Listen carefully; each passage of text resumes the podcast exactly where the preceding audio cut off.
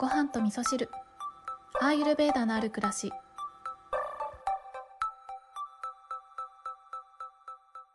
アーユルベーダでは1日2回以上のバナナうんちが出ている状態が正常だと言われています。こんにちは、えー今日は昨日の続きですね、えー便秘に関してのお話をしたいと思うんですけれどもこのね便秘とか便のお話っていうのは健康とか美容の面においても、えー人生をスムーズに進めていくためにも便の状態を良くするっていうのは本当にもう一番大事なんじゃないかなって思うので話がね長くならないようにちょっと集中して要点をまとめてお話ししたいなって思ってるので、えーちょっと早速お便りを読もうかな。はい。昨日のね、昨日もお話をさせていただいた中でご紹介させていただいたお便りなんですけど、ご質問の部分だけね、抜粋して、えー読み上げたいと思います。ごはみそネーム、ナットさん。えー昔から便秘に悩まされています。以前は1週間に2回から3回お通じがある程度でいろいろ試してきました。私の中では整体院でのお腹のマッサージがとても効いていて、え毎朝気持ちよくというのも経験しました。しかし、引っ越しを機にその整体院に通うこともできなくなり、費用もかかっていたので、アーユルベーダでなんとか治らないかなと思っています。左右にギーを入れて飲んだり、ヨガをしたりしているのですが、なかなか効き目が実感できないでいます。だんだん下っ腹がパンパンになり、体が重くなってきて、早く出てという感じになると、押し出すようにたくさん食べてしまうこともあります。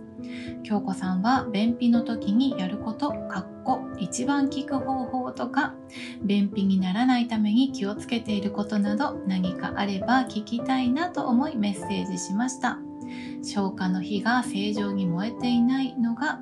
一番の原因なのかな？また昨年からオーストラリアに移住しています。小麦製品や乳製品の摂取も増えているのかもしれないです。はい、こんなご質問ですね。便秘に関してのご質問なんですけれども、あの、まずね、大前提としてはね、便秘と一言で言っても、人によってね、原因が様々だっていうことですよね。あとは、えーどんな便秘なのかっていうね、便秘もね、種類があるので、自分はどんな便秘なのかなっていうこと、まずは自分の状態を知るということがとっても大切になってくるので、今ね、ナットさんは、えー左右にギーを入れて飲んだりね、ヨガをしてるけど、なかなか効き目が実感できないということで、まあ、整体院でのね、お腹マッサージが効いていたということなので、もしかしたらちょっと刺激が足りていないのかなっていうふうにも考察できるなと思ったんですけれども、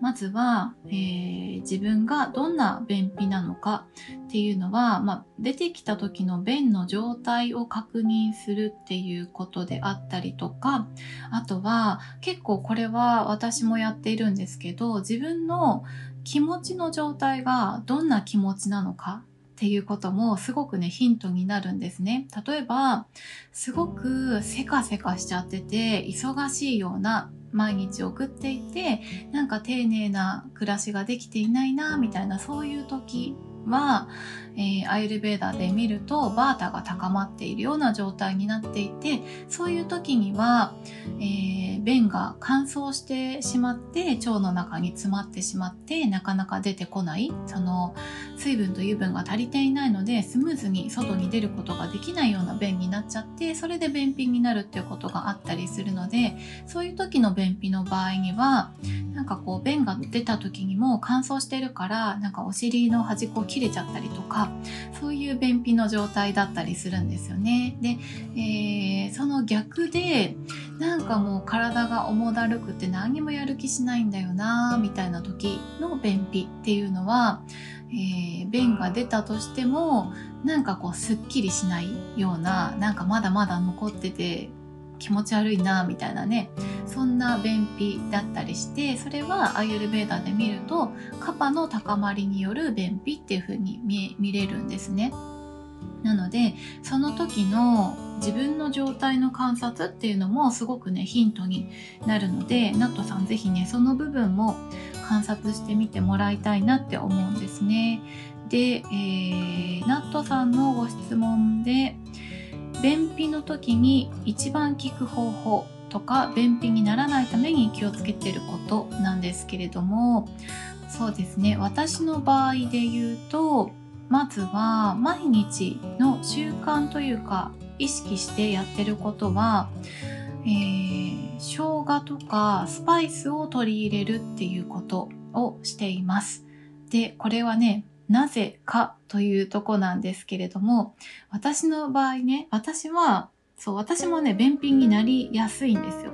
子供の頃は便秘になってしまって辛すぎて病院に行ったことが確か2回ぐらいありましたもうその時は干潮してもらって無理やり出すってことをしたんですけれども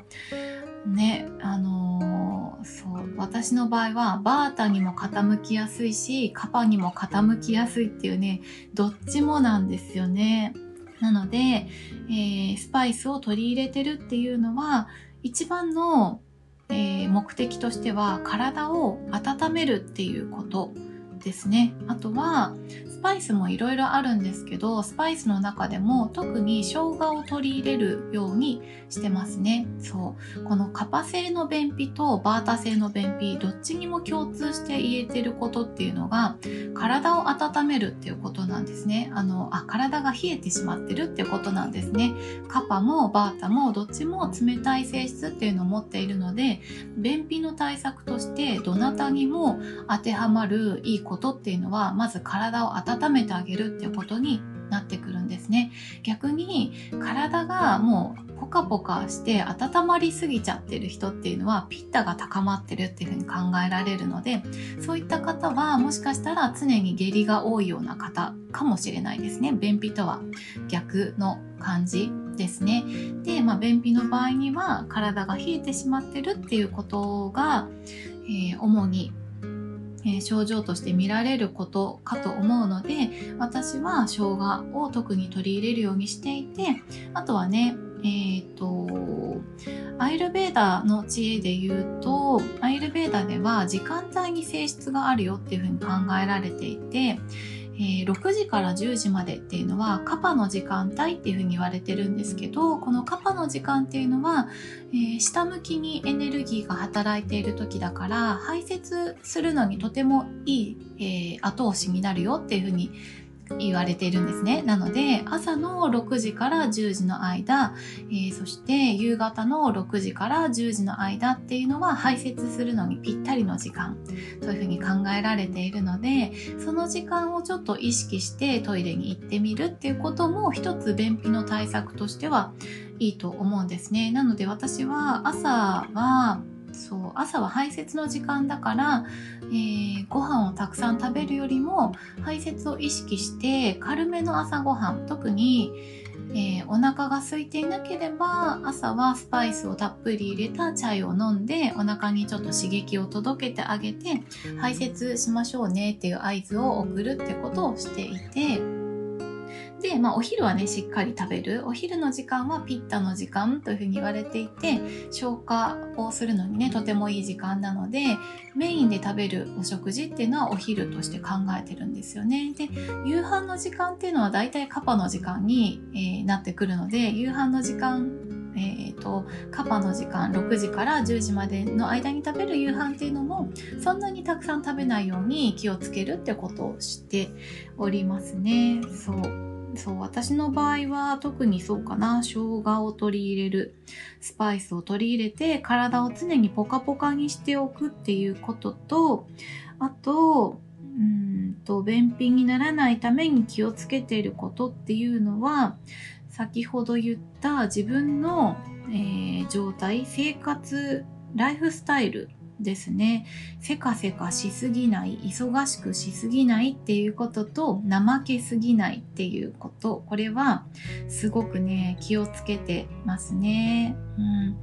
ね、だからナットさんから今回ご質問いただいて何をお伝えするべきかなってことを結構考えて私自身のねえー、経験とかも参考になればなと思ってちょっとね書き出したんですけれども私とナットさんは別々の人間で別々のね、